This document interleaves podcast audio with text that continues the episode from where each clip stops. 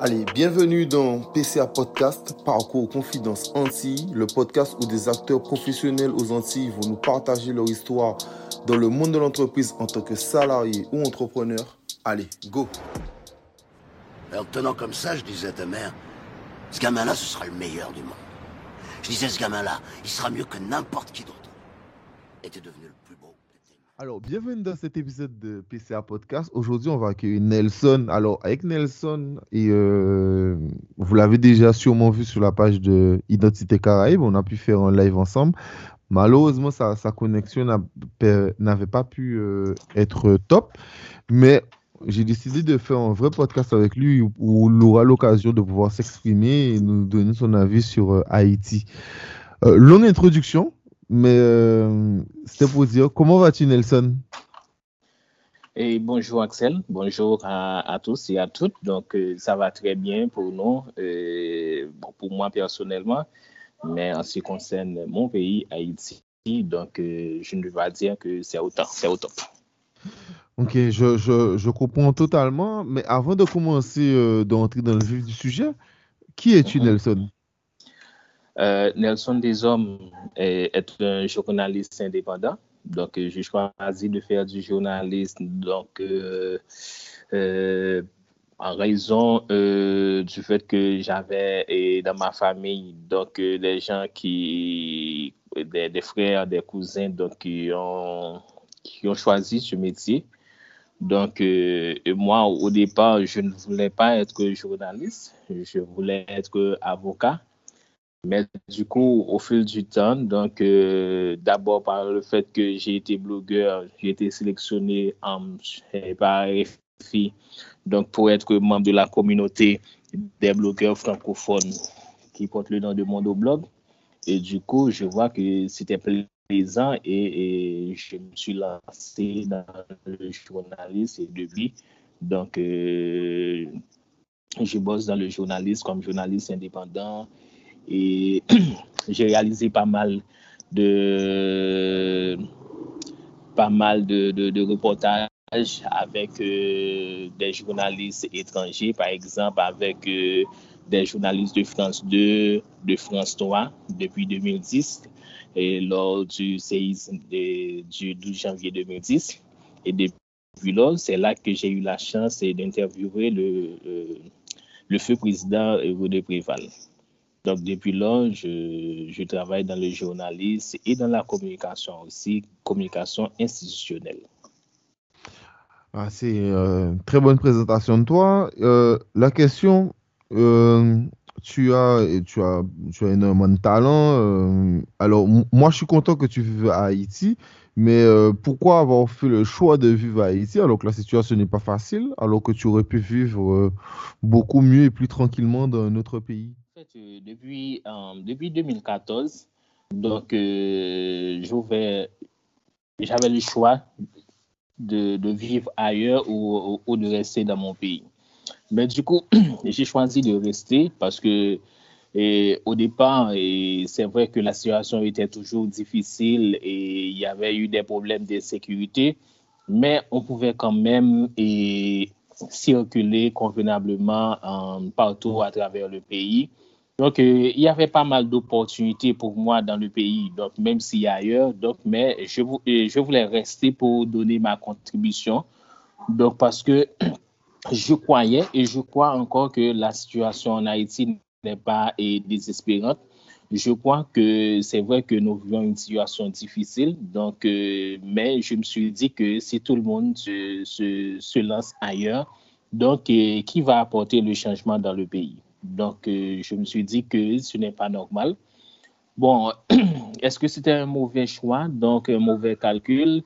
Parce que euh, au, bout, au, fil du temps que la situation s'aggrave, mais je crois que j'ai énormément de choses à apporter dans ma communauté, dans mon pays, euh, pour que la situation puisse s'améliorer. Je ne crois pas que c'est étant à l'étranger, donc je peux contribuer au bonheur de mon pays. Donc pour moi, c'est important d'être ici, donc de travailler avec les jeunes. Donc, euh, bon, au, avant, avant, je, je, avant, j'ai donné des conseil aux jeunes qui, voulaient, qui ne voulaient pas rester. J'avais souvent l'intention de leur demander donc de, de, de rester. Mais aujourd'hui, en face à cette situation, donc euh, c'est à chacun son choix. Donc, euh, je ne demande plus aux jeunes de rester dans le pays, mais moi, je fais le choix de rester parce que je crois encore qu'une autre Haïti est possible. Je crois que avec euh, les jeunes, avec les vieux, on peut, on peut, on peut tout s'asseoir et bâtir des programmes, des projets ensemble. Et comme ça, je crois qu'un jour, euh, la situation qu'on vit aujourd'hui puisse être améliorée normalement. Non, c'est un, très très beau message euh, de ta part, mais euh, d'ailleurs, euh, sur, le live qu'on a fait avec Michel, Michel Martineau de Identité Caraïbe et toi, ben, on a bien expliqué la situation d'Haïti, c'est-à-dire que au-delà de ça, Haïti a envie de s'en sortir, mais pour qu'Haïti puisse s'en sortir, il faudrait aussi que certains pays arrêtent de jouer dans euh, la politique intérieure de votre pays. on parle de pays étrangers, étant donné que Haïti a pas mal de ressources minières, c'est un pays qui est riche, qui a, qui a des, beaucoup de choses à apporter. Et autre chose économique, il faut savoir que dans les parfums, euh, l'arôme utilisé dans les parfums, dans, les parfums dans, dans le monde, plus de 50%. Oui, le vétiver, donc euh, c'est trouve dans, dans, le sud du pays. Donc, euh, plus, de 50%, euh, la, plus de 50 des parfums mondiaux se fournissent à Haïti. Donc, ça montre encore qu'Haïti, même par rapport à ça, a énormément, énormément de talent. Non seulement de talent, mais d'opportunités. Donc, tout et, les Haïtiens eux-mêmes, nous tous, qu'est-ce qu'on réclame d'abord, c'est l'instabilité donc euh, l'instabilité politique pour qu'on puisse se développer. Parce que aucun pays euh, aucun pays ami ou, ou autre euh, ne vont venir en Haïti donc pour pour faire ce que ce que nous avons à faire. Donc l'important l'idéal c'est de trouver un terrain d'entente entre nous donc et surtout donc de ne pas jouer le double jeu et que des pays soi-disant amis donc jouent avec nous. Donc euh, il faut il faut voir que qui qui cache et, qui finance et, les gangs qui financent parce que je crois qu'il y a la main de l'étranger donc qui, qui est bien présente en Haïti et qui bien sûr que nous avons notre part donc euh, dans ce qui se passe actuellement dans le pays Mais um, généralement, donc, euh, les soi-disant pays occidentaux, les, les, les pays amis d'Haïti, donc euh, je ne crois pas qu'ils travaillent vraiment pour le bonheur du peuple haïtien. Mais on, on, va entrer dans le détail des gangs un peu plus tard dans, l'interview, mais de toute manière, enfin, moi je reste convaincu que bien sûr, euh, je n'aurais pas peur de le dire. Exemple, les États-Unis. Les États-Unis, c'est un pays qui font énormément de mal à Haïti. On l'a même vu pour euh, la dernière fois quand ils ont géré euh, la dernière catastrophe. Il y a eu beaucoup d'argent récolté. Haïti a, reçu beaucoup d'argent. Et qu'on voit l'état d'Haïti aujourd'hui, après la nouvelle catastrophe, où on va en parler aussi tout à l'heure, ben, euh, on, voit très bien que ce, genre de pays-là ne fait pas du bien à Haïti. Et que euh, on dit que ce sont des pays amis, mais ce sont plutôt des pays qui sont là pour se servir euh, des ressources haïtiennes. rapidement, tu sais, tu tweets en français. Euh, donc, euh, pour moi, c'est plus facile de te lire comme ça, je t'avoue. mais souvent, tu tweets en créole haïtien, ce qui est très, très important, bien sûr. Mais est-ce que pour toi, c'est important de mettre en avant aussi ta langue euh, dans tes tweets? Bon, en fait, je dirais les deux, parce que normalement, j'ai un public qui est, mon public qui est, créolophone c'est énormément de gens. Donc, euh, c'est pourquoi, mais euh, ben, bien sûr, donc le créole, c'est important pour moi donc euh, de tuter en créole, donc pour faire rayonner le créole sur la toile, donc sur, les médias sociaux. Déjà, pas mal de gens le font. Mais aussi, j'ai tweeté en français parce que lorsque j'étais arrivé sur Twitter, donc et ma première communauté était euh, des francophones, des, Africains, des blogueurs, des Caraïbéens. Donc, euh, j'avais un public francophone. Mais au fil du temps, je me suis construit un public créolophone où il y a des Haïtiens de la diaspora et ailleurs. Donc, euh, et ensuite, pour faire rayonner, donc, pour donner et beaucoup plus de sens pour tuer en créole et permettre et toucher beaucoup plus de gens. Mais et souvent, j'étudie vraiment en français aussi. Bon, et je sais que les Guadeloupéens et, et surtout pas mal de Caraïbéens, ils comprennent un peu les créoles haïtiens. Oui, bien sûr. Non, mais, non, mais je, je comprends un peu, mais après, euh, pour le comprendre totalement, c'est un peu plus difficile. C'est vrai que et, parfois, je, je lis tes tweets et je dis, ah, ok, il a voulu dire ça, mais j'ai pas, j'ai pas le tout. J'ai pas le tout. ouais, je comprends. Parce que non, normalement, en 2014, j'ai été en Guadeloupe et, et bon, chez, chez Mylène Colma, une amie spéciale. Donc, que je euh, connais, mais, que je connais très mais, bien. ouais, mais, mais, mais, sa mère parlait créole et, et c'est vrai que ce n'est pas et, le même créole et, et, haïtien, mais du coup, avec euh, un peu de temps, j'ai facilement donc euh, compris donc euh, son créole. Non, mais non, mais c'est très très bien. Mais c'est vrai qu'à l'écrit, c'est euh, oh là là. C'est ouais, pas. À l'écrit, c'est beaucoup plus chose. difficile. Ouais, ouais c'est vrai. Totalement. Là, là, là, on va parler de choses un peu malheureuses. Il y a eu une catastrophe mm -hmm. dernièrement à Haïti. Parlons de Haïti depuis la catastrophe. Bon, en fait, euh, et parler de catastrophe en Haïti et bon, il y a catastrophe naturelle, catastrophe politique, catastrophe économique, mais ouais, c'est sérieux. c'est sérieux. Donc, malheureusement, on a eu une catastrophe politique avec l'assassinat du président, et tout de suite après, on a eu une catastrophe naturelle et qui, et qui, qui avait frappé le Grand Sud. Et, et donc, mais, mais, mais, mais, mais, mais, mais, moi, là, pour le moment, j'ai envie qu'on parle avant Ouais. de la catastrophe naturelle. Oui, bien sûr, j'avais compris la question. Donc, euh, et en fait, euh, bon, c'est dommage, avec euh, le séisme du, du 12 janvier dans- et 2010, c'est vrai qu'on a, qu'on a, qu'on avait, qu'on a, qu'on avait pris et, et des notes, qu'on avait appris pas mal de choses, mais et, et c'est peut-être ce qui a sauvé pas mal de gens et lors du séisme et, et- et dernier du mois d'août dernier dans le Grand Sud. Du coup, donc, euh, après ce séisme, donc, euh, l'État était déjà à genoux.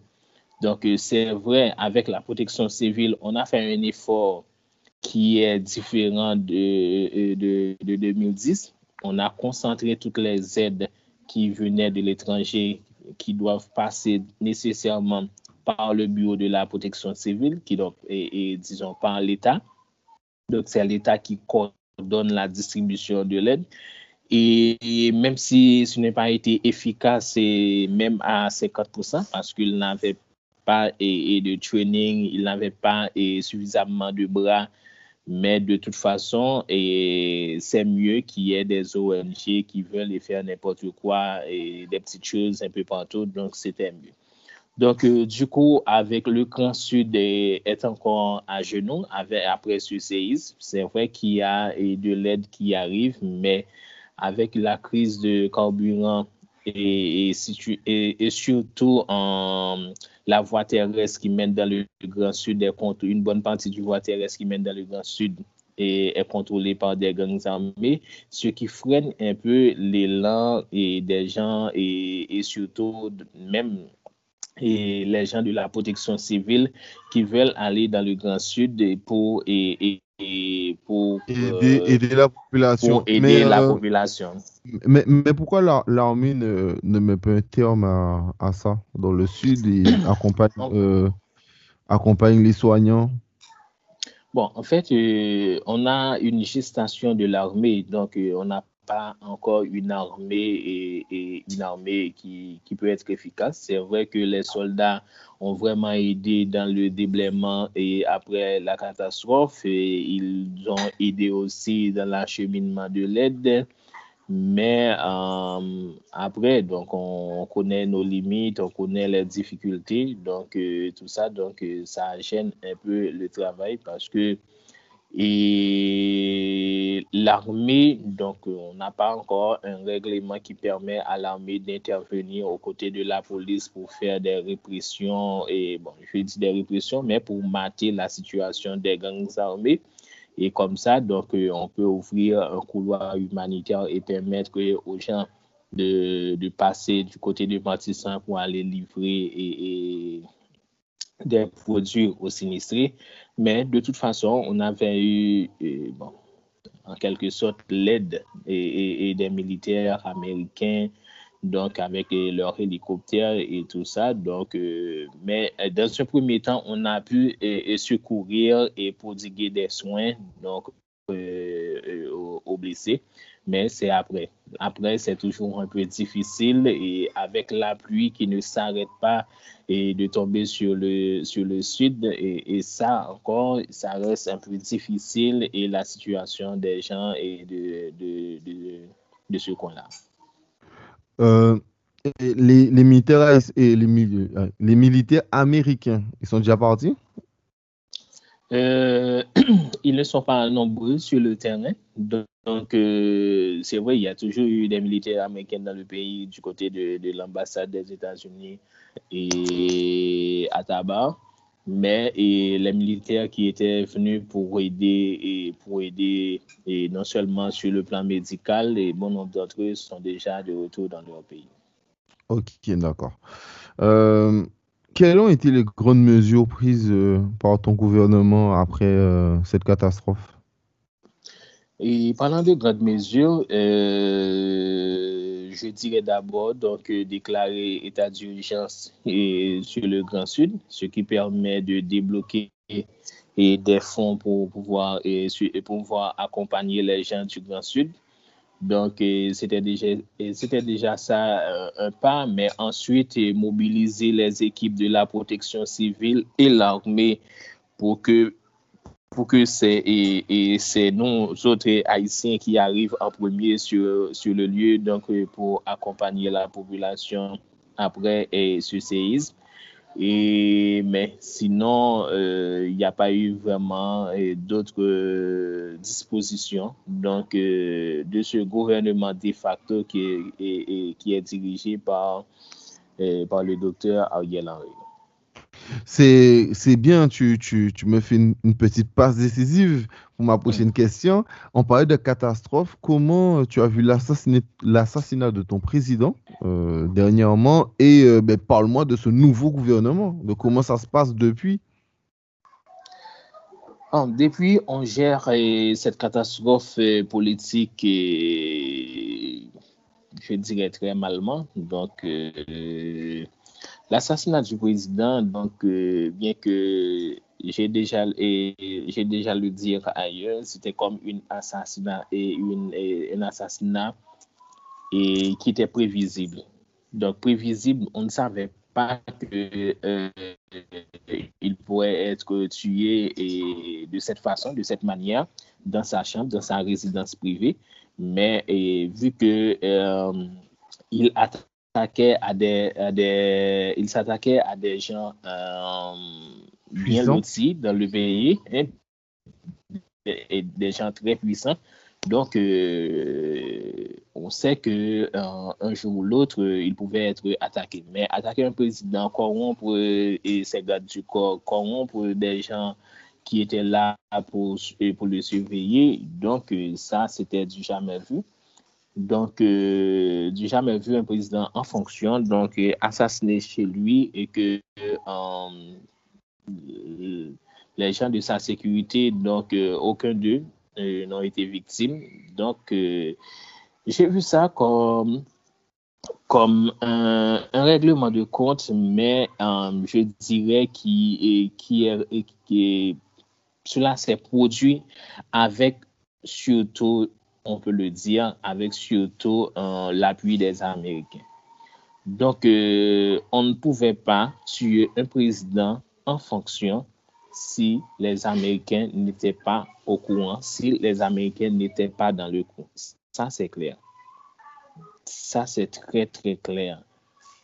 C'est pourquoi on sait pertinemment que euh, le président Jovenel, on ne soit rien ce qui va se passer. Et lorsque je dis qu'on ne saura rien, parce que en termes de justice, c'est vrai que ses partisans, sa famille réclament justice pour le président, mais du on n'aura pas justice pour le président parce que ça, c'est un dossier classé. Donc, parce que quand les services secrets des États-Unis et, d'Amérique sont dans, un coup, donc euh, ça, c'est fait et c'est fini. Donc, c'est comme, un coup qui a été fait très propre et les gens qu'on a arrêtés, donc, ce sont des, des, dommages collatéraux, je dirais. Donc, ce sont des gens qu'on a servi d'eux pour, pour faire, pour faire ce, ce, sale besoin. Mais du coup, donc, euh, on, on, on, on, ne pouvait pas le croire que un pays qui est sous tutelle et de l'ONU, parce que l'ONU est présent en Haïti depuis assez très longtemps, surtout avec BINU maintenant, pas maintenant, depuis, depuis après et le départ de l'Afghanistan, et avec la présence des Américains, et vous voyez des éléments clés don ki yon planifiye, ki yon kokokte e, euh, e, e, e l'assassinat du prezident, se son de jan ki yon ete formé par les, par les Américains. Donc, par exemple, si vous prenez les soldats colombiens et retraités, mais ce sont des gens qui ont été formés par, par les Américains. Si vous prenez les haïtiano-américains, ce sont des gens qui vivent aux, aux États-Unis et à Miami, et, etc. Donc, euh, ce serait bête de croire qu'un tel coup puisse se produire sans que les États-Unis, je dirais, même s'ils n'étaient pas impliqués, ils seraient au courant de toute façon. Hein. Et ils seraient au courant et alerter le président et prendre des dispositions pour que le président ne fasse pas tuer. Mais s'il ne le fait pas, c'est clair que les Américains ils sont dans le coup.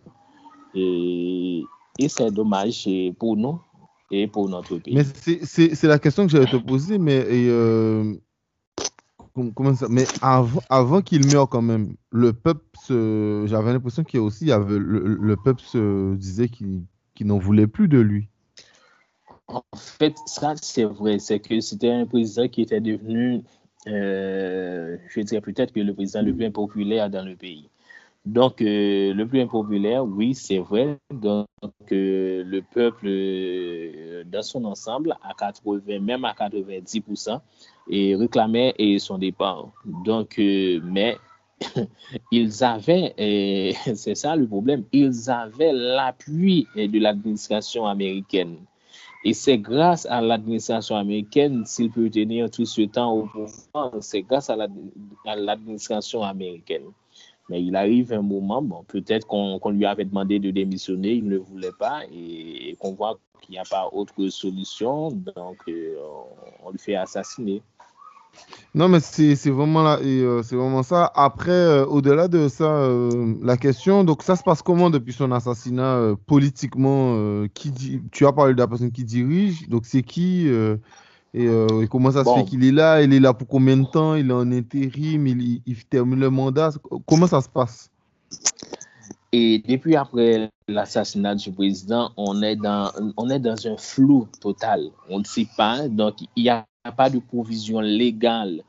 Et pour, euh, pour qu'on puisse choisir quelqu'un pour diriger le pays. C'est vrai que le président lui-même, avant quelques, quelques jours, je crois que c'était deux jours avant sa mort, et il avait choisi euh, le docteur Ariel Henry, qui est actuel et Premier ministre et qui dirige le pays actuellement. Donc, il avait fait choix de lui. Mais au fil du temps, on a compris qu'il était sous contrainte. Donc, il était contraint de choisir Ariel Henry donc pour qu'il puisse devenir le Premier ministre. Et, du coup, donc, euh, c'est vrai, à tout de suite après l'assassinat, euh, M. Claude Joseph, actuel et ministre des Affaires étrangères a fait pris et les reines de l'État pour calmer la situation, pour diriger le pays. Et déjà, il avait eu le soutien et du représentant spécial des Nations Unies en Haïti. Donc, il, il croyait eh, que c'était lui qui allait diriger le pays. Mais au fil du temps, donc, euh, Ariel Henry a trouvé, et, a trouvé la bénédiction des Américains et comme ça, il est il est propulsé, il est, il est devenu le chef du gouvernement, donc le, le seul représentant donc je dirais légal qui gouverne le pays. Donc c'est le seul homme qui a la base du pays maintenant. Donc euh, il essayait de trouver un consensus donc, pour diriger le pays. Donc euh, c'est de là il avait établi un accord, un accord politique avec des acteurs politiques. Mais du coup, y avait eu la société civile qui n'était pas restée bras croisés, qui avait rencontré pas mal de gens, donc pour, et, et pour accoucher un, rapport, euh, un accord qui allait et, et permettre qu'il y ait un gouvernement et bicéphale avec un président et un, et, et un, premier ministre, donc qui allait diriger le pays. Mais du coup, donc, euh, avec Daniel Foot qui supportait la société civile, donc euh, qui avait fait des recommandations à son gouvernement, mais il ne voyait pas, euh, du côté américain, il ne voyait pas que les propositions de la société civile de Bonheur. Donc, c'est pourquoi donc, on avait, ils avaient appuyé Ariel Henry. Et du coup, Ariel Henry est au pouvoir. Aujourd'hui, il a du mal à diriger le pays parce que si c'est vrai, il, a l'appui de l'ancienne opposition, donc avec son accord pour qu'il puisse diriger le pays. Même là encore, il n'arrive pas à implémenter convenablement son accord.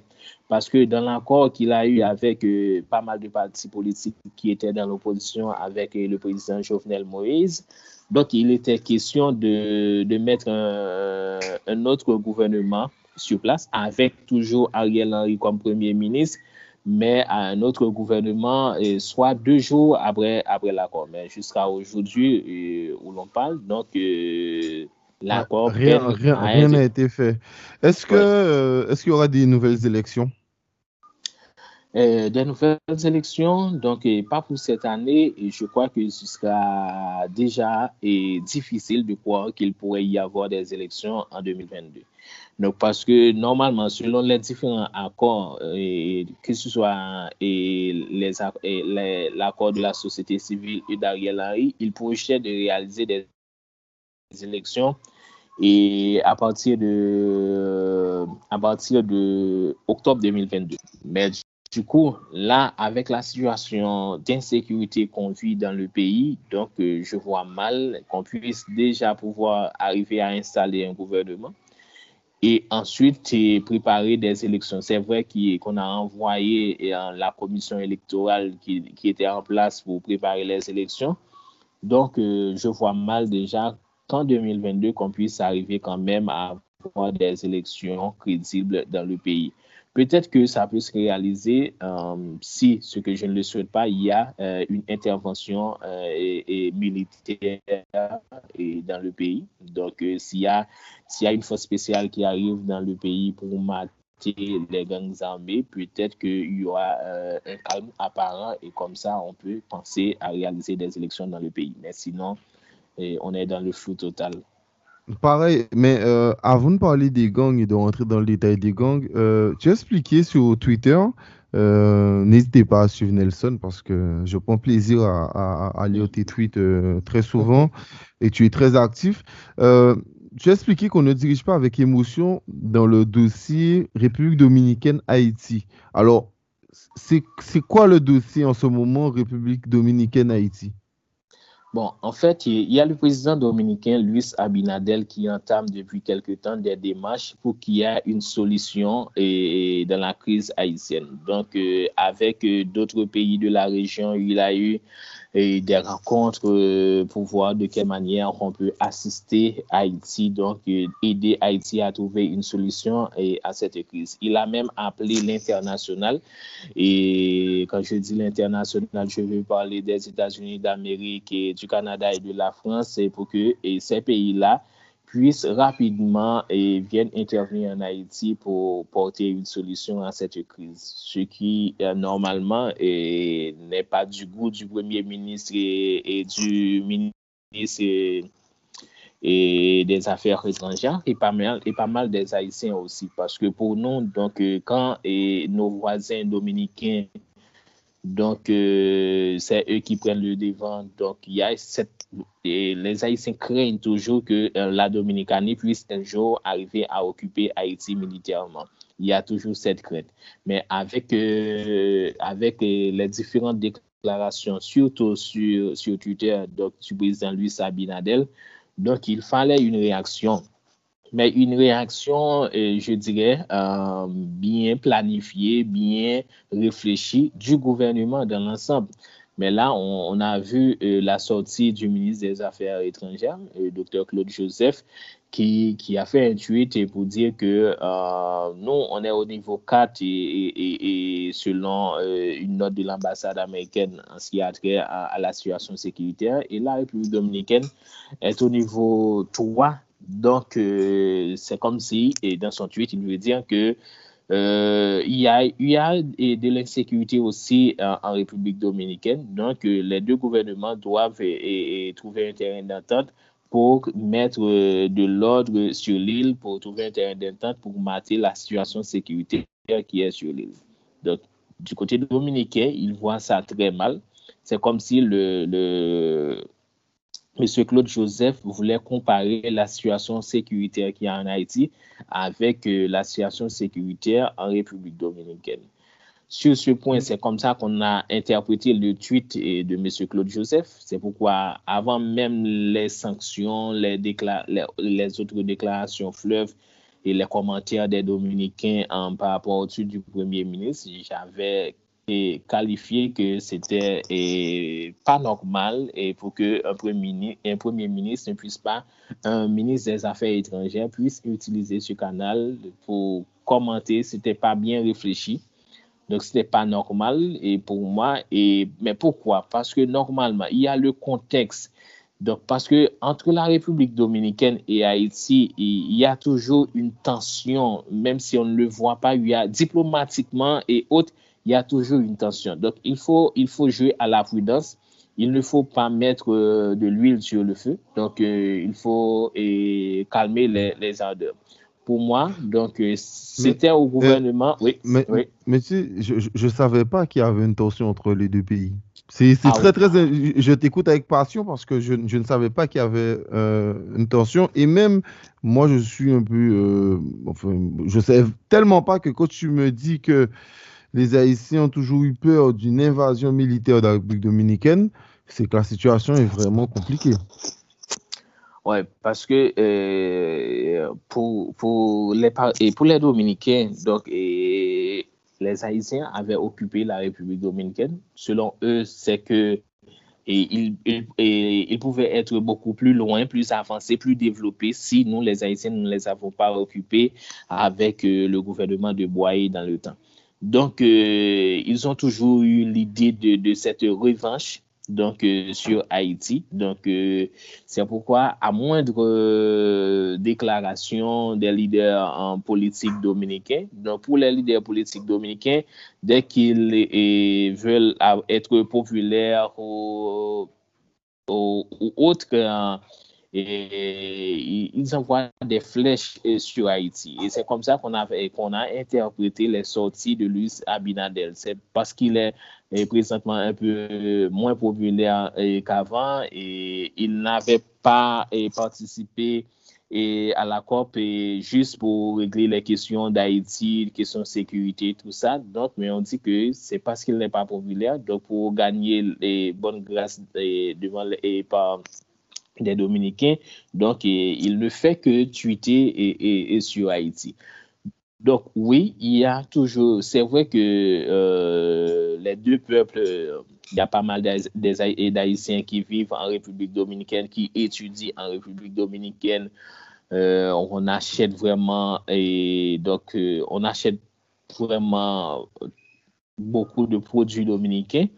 Mais et là, il, et si c'est bien vrai qu'on vive, les deux peuples vivent euh, ensemble euh, sur, sur, le même île, donc, mais il y a cette tension et à chaque moment, et une mauvaise déclaration où, on voit des Dominicains qui chassent les Haïtiens et de leur territoire, et des déportations massives. Et vous voyez, après la sortie de Claude Joseph, la première mesure qu'on avait prise du côté de dominicain, c'est de ne pas renouveler les visas des étudiants et qui, étudient en République dominicaine comme représailles. Donc, c'est pourquoi que j'avais dit que le tweet est... Dans l'émotion. Oui. Ok, ok, ok. Euh, là, on va parler des gangs, de la violence très forte. Selon les médias occidentaux, euh, est-ce que toi, tu ressens la même chose sur place? Même si j'ai compris que oui, étant donné que tu en as déjà pas mal parlé. Mais tu sais, j'ai aussi une question, c'est que je crois que j'avais vu, suite à notre euh, live, une personne qui avait mis un long, un long papier pour expliquer que, apparemment, je crois que votre ancien président, Jovel Moïse, était en train de se rapprocher de la Russie. Est-ce que, est-ce que aussi c'est pas pour ça que euh, il s'est fait euh, assassiner? Euh, bon, et. Attends, petite précision, parce que, mhm. et, exemple, le président malien, c'est ce qu'il fait en ce moment. Voilà. Ouais, ouais, ouais, ouais, ouais, je suis ça. En fait, l'assassinat du président, on peut, on peut l'interpréter d'abord comme une trahison. Donc, euh, c'est vrai que sa femme a dit que le président a été trahi, mais est-ce que euh, ceux, qui lui ont, ceux qui lui ont apporté au pouvoir ne trouvent pas qu'il a trahi et, ses alliés?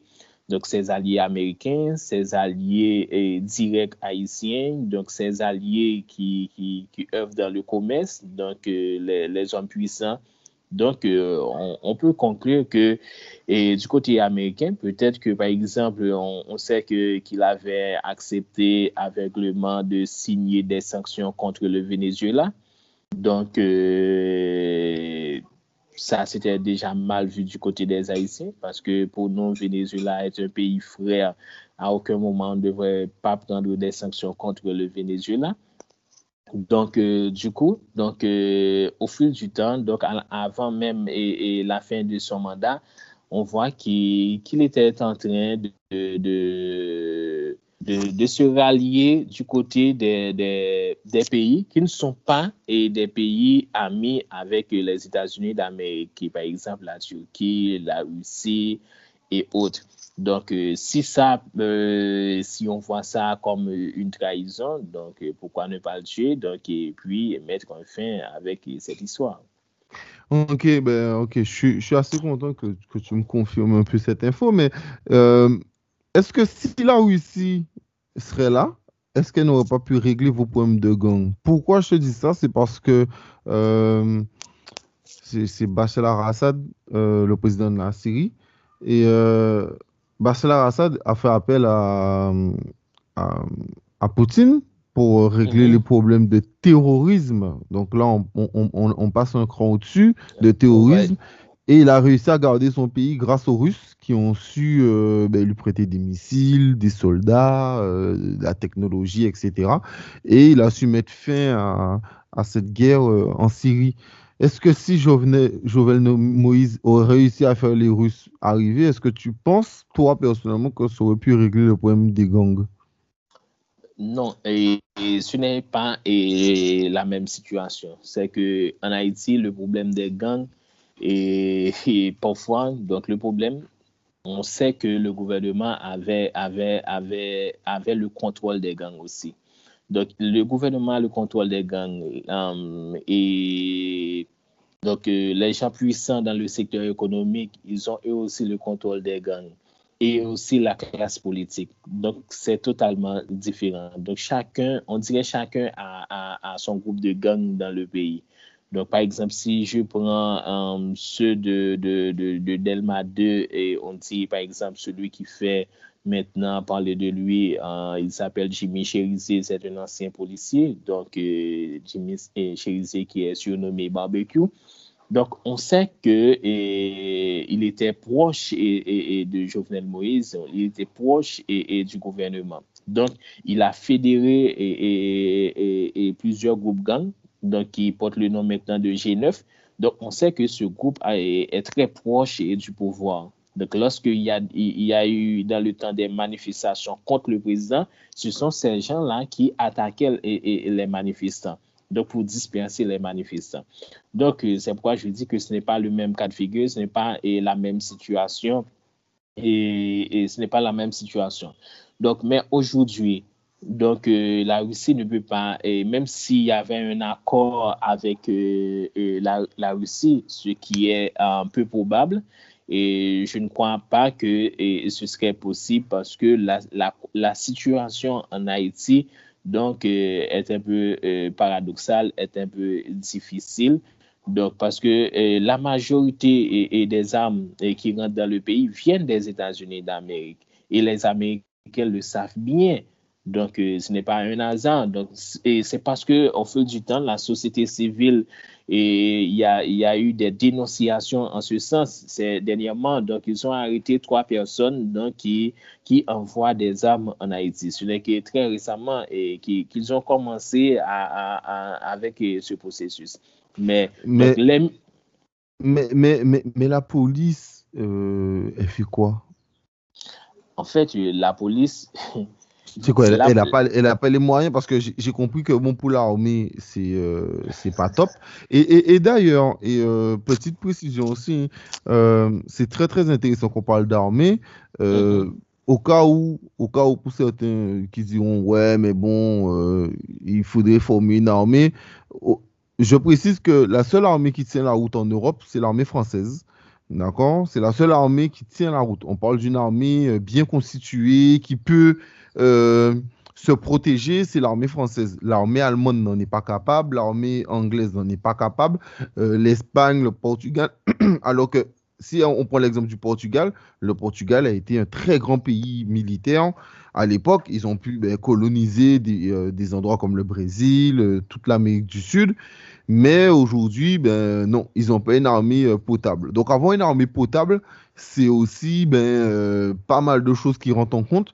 Donc le fait que Haïti n'ait pas une armée potable, cela ne me surprend pas non plus parce que, ben, comme je dis, d'autres grands pays, comme exemple l'armée allemande, ne tient pas forcément la route pour un vrai conflit. Voilà, vas-y, je te, laisse aller, mais qu'est-ce que, qu'est-ce que la police peut faire aussi contre les gangs? En fait, euh, présentement, la police n'y peut rien euh, parce que la police n'a pas les moyens dont disposent les gangs armés dans le pays.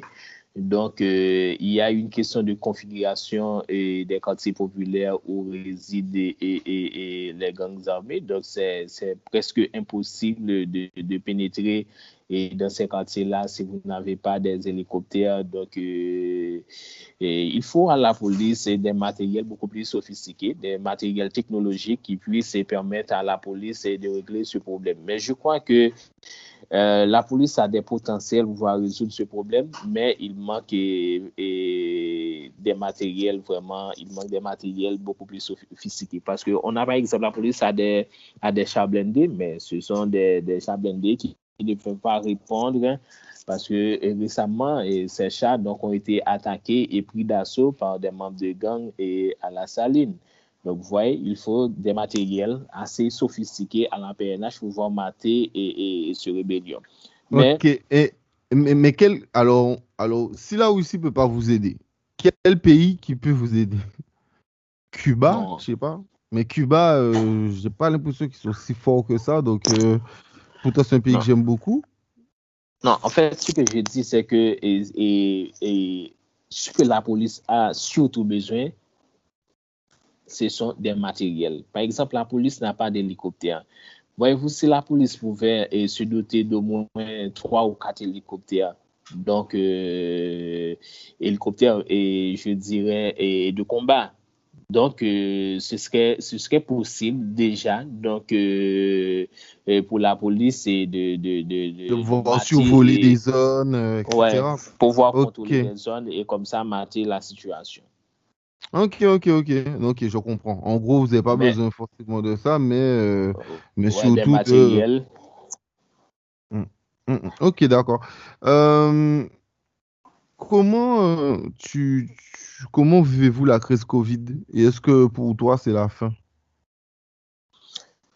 Ah, c'est vrai que le commencement, et avec la crise Covid, c'est une autre catastrophe, une catastrophe sanitaire. Donc, euh, les hôpitaux, présentement, à, par manque de, de carburant, donc ils ne pouvant pas s'alimenter en carburant, les hôpitaux ferment leurs portes euh, déjà depuis une semaine. Donc, euh, par exemple, euh, dans l'Artibonite, et les cas de COVID et de maladie, euh, de cette maladie augmentent de jour en jour. Donc, la situation est devenue un peu critique et dans l'Artibonite. Donc, et un peu partout dans le pays. Donc, on gère très mal cette crise de COVID. Et c'est vrai qu'on avait eu un premier stock de vaccins, donc pas manque de sensibilisation, de mobilisation. Donc les gens ne se gonflent pas pour aller se faire vacciner. Ils ne se bousculent pas pour aller se faire vacciner. Donc euh, maintenant, il y a eu hommes, un deuxième stock de vaccins qui est arrivé dans le pays. J'espère qu'il y aura une sensibilisation un peu partout pour inviter les gens à se faire vacciner. Donc, même si les gens ils sont très réticents par rapport à ce, vaccin, donc, euh, mais et pour, je crois que c'est le seul moyen qu'on puisse arriver à contenir cette maladie, c'est de se faire vacciner. Donc, je sais que c'est un peu difficile, mais avec la sensibilisation et la mobilisation, j'espère qu'on pourra y arriver. Donc, mais du coup, sur le plan et, et, des matériels et dans les hôpitaux, déjà, il n'y a pas de carburant. Pas mal et, les, les, centres hospitaliers ferment leurs portes, tout comme les médias en Haïti. Donc, hier, il y a eu la station Radio-Télévision Caraïbe qui, momentanément, a stoppé ses émissions. Le nouvel liste va fonctionner et trois fois par semaine, donc distribution et des journaux en papier. Donc, c'est un pays qui fonctionne et, au ralenti, qui ne fonctionne pas presque. Et maintenant, là, donc, euh, on espère et tout simplement que et avec les vaccins qui arrivent, donc, on peut quand même sensibiliser la population et peut-être que c'est le seul moyen qu'on euh. aura pour gérer et la crise Covid. Ok, en quoi euh, les comment dire ça? En, quoi le manque de carburant fait que autant d'entreprises ferment? Parce que normalement, les, entreprises ils utilisent le diesel. Donc, les gangs armés qui contrôlent les deux grands centres et où on stocke de carburant, donc les camions ne peuvent pas aller pour s'alimenter. Du coup, par exemple, je sais qu'il y a un, bateau qui est arrivé à cap depuis avant-hier et il y a des camions qui arrivent pour voir et, pour voir et remplir et aller distribuer des carburants. Mais autrefois, ces carburants-là venaient directement de Port-au-Prince pour arriver à Cap-Haïtien et dans les autres villes de, de province. Ce n'est qu'une solution que le gouvernement a trouvée pour, contourner le problème des gangs. Parce que et maintenant, c'est les gangs qui contrôlent la distribution de carburant dans le pays. Donc, puisque les institutions ne peuvent pas et, trouver du carburant, du coup, ils, sont obligés de fermer leurs portes. Par exemple, les banques, ils ont mis une note et,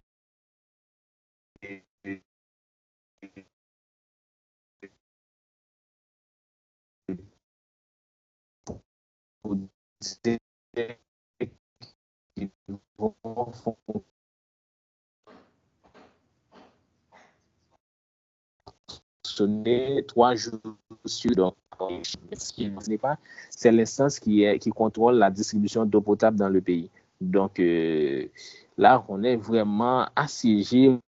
On est comme un pays qui est en guerre. Ok, bon ben ouais, c'est euh, hyper, euh, hyper compliqué.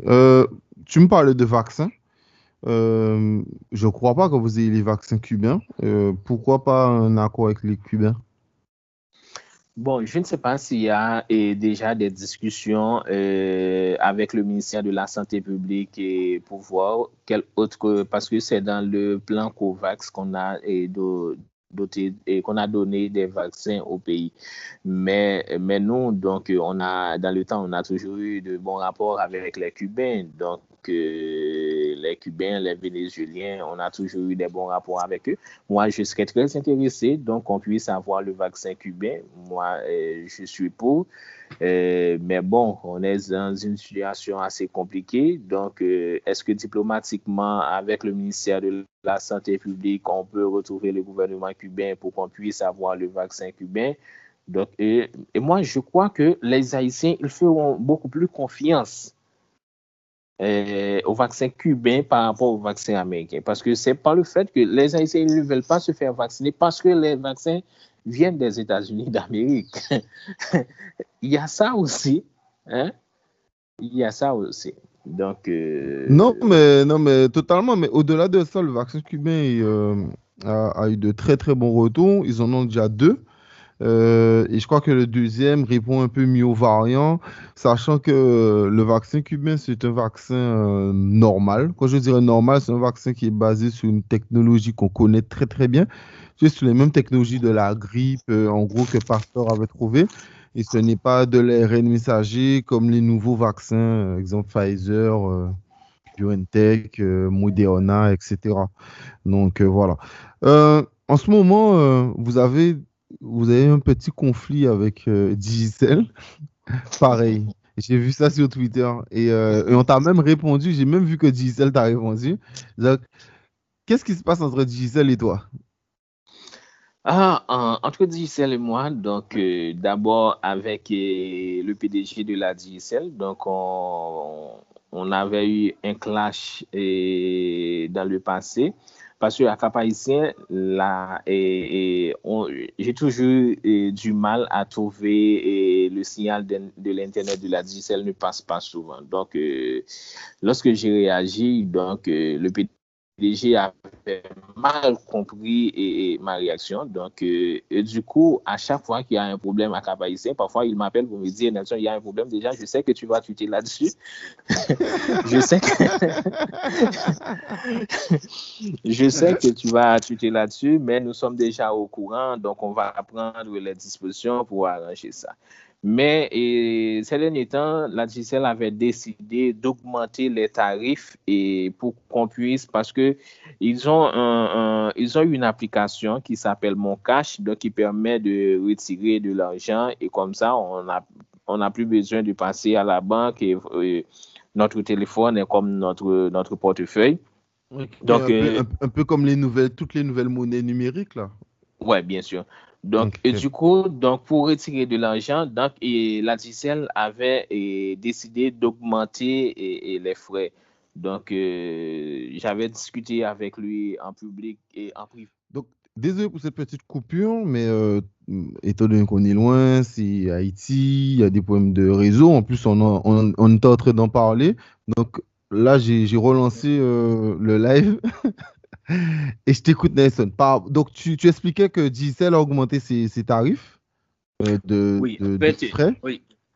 En fait, oui, c'était ça. Donc, euh, le problème, c'est que la Giselle avait annoncé qu'elle allait augmenter ses tarifs euh, afin de pouvoir faire des retraits donc, de mon cash. Donc, en privé, j'avais dit à M. Martin Bout que ce n'est pas normal vu le contexte, mais il m'a expliqué que et compte tenu de la situation aussi de la DSL qu'on avait budgétisé, tout ça. Donc, je dis que j'ai compris, mais normalement, donc, euh, ça va ne pas, et ça va ne pas et, pouvoir être compris par la population, donc de pouvoir augmenter et surtout, euh, par exemple, euh, il y a certains tarifs qui ont même triplé. Donc, c'était ça le problème. Et, il m'a expliqué que qu'il fallait qu'il fallait le faire. Je dit bon, ok. Donc alors j'ai étudié quand même que ce n'est pas normal. Et du coup, il y a eu des mouvements. Il y a eu des mouvements. Il y a, il y a même eu une manifestation euh, par le bureau de la DICL, le bureau central de la DICL et à Pétionville. Mais aussi, il y a eu un incident regrettable du côté de, dans le Grand Sud, du côté de Jérémy, où on a incendié un bureau de la diesel. Et ça, c'était les conséquences de cette augmentation. Mais malheureusement, il y a eu euh, ce problème de carburant et, la diesel est, confrontée par ce problème aussi. Donc, euh, qui fait parfois, il y a, et maintenant, il y a des problèmes de, de signal d'Internet et autres.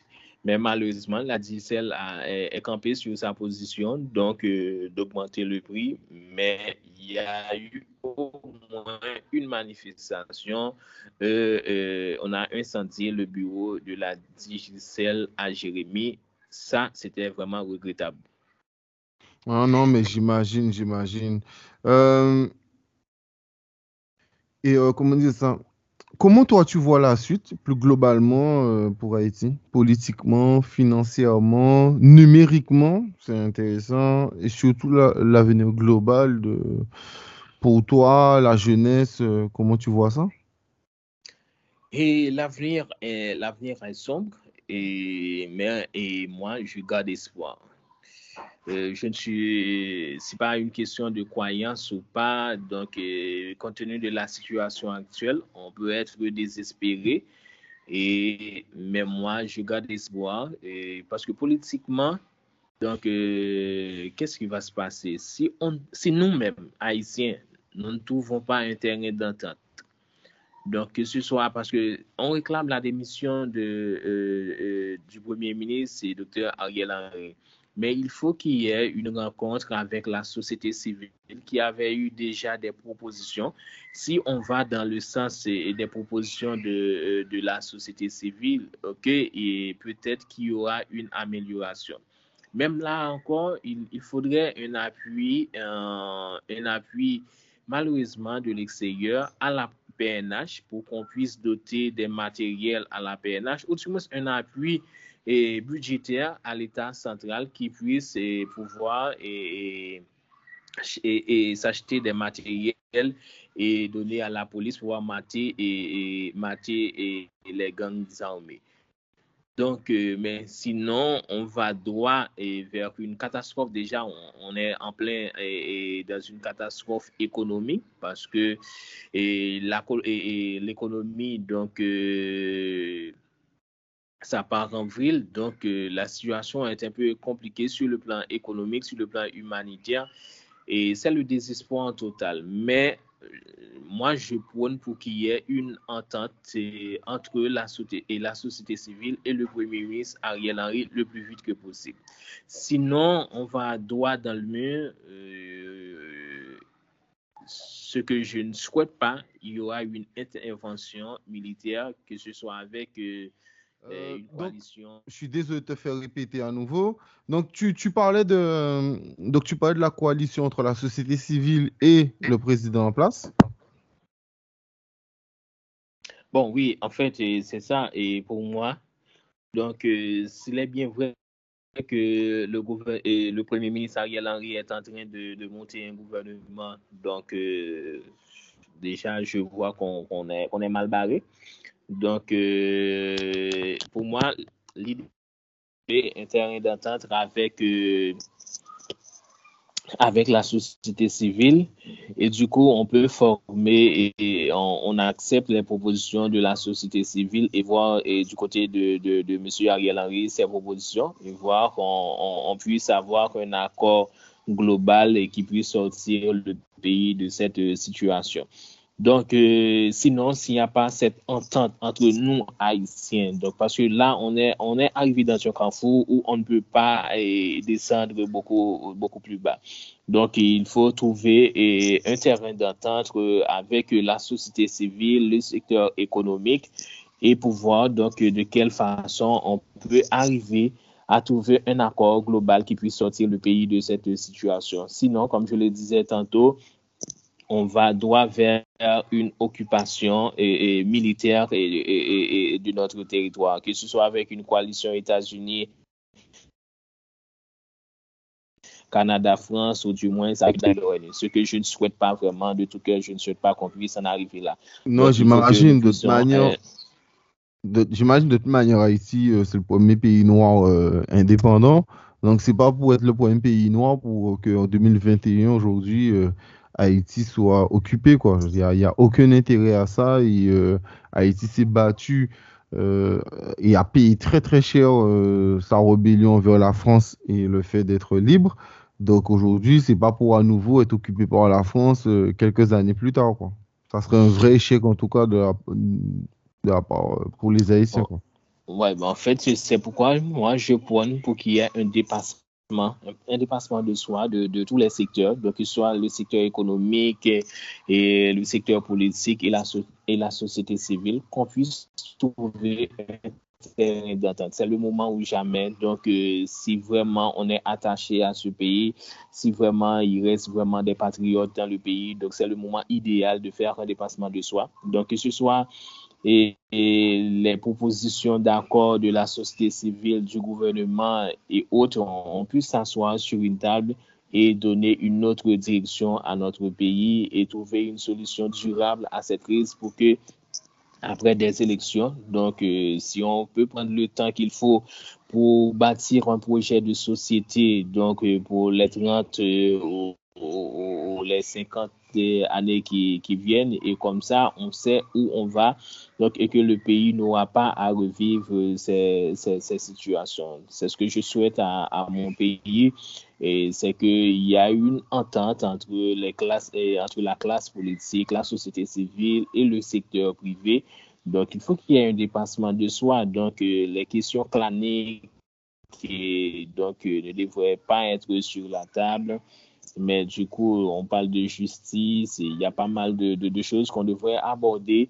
Et, mais et on, parlait de dialogue national. Je crois que c'est le moment où jamais qu'on peut arriver à faire un vrai dialogue entre nous, Haïtiens, et proposer autre chose à notre pays. Pour voir dans le secteur de l'éducation où on va, dans le secteur de l'énergie où on va, dans le secteur du numérique donc, euh, la question de l'économie numérique qui, qui, est en vogue en ce moment, donc on, puisse en parler, on puisse en discuter et bâtir un vrai projet. Par exemple, la question de l'université, nos, étudiants donc euh, ne devraient plus, euh, à cause de l'insécurité, pouvoir laisser le pays aller et enrichir la Dominicanie avec quel traitement? Donc, c'est et c'est complexe, mais donc avec un dialogue national, donc on, peut vraiment s'asseoir entre Haïtiens sans l'interférence des États-Unis, de la France et du Canada. Donc on peut s'asseoir entre Haïtiens et trouver un terrain d'entente et proposer quelque chose de neuf, quelque chose de nouveau à notre pays pour les 30 prochaines années. Non, j'imagine.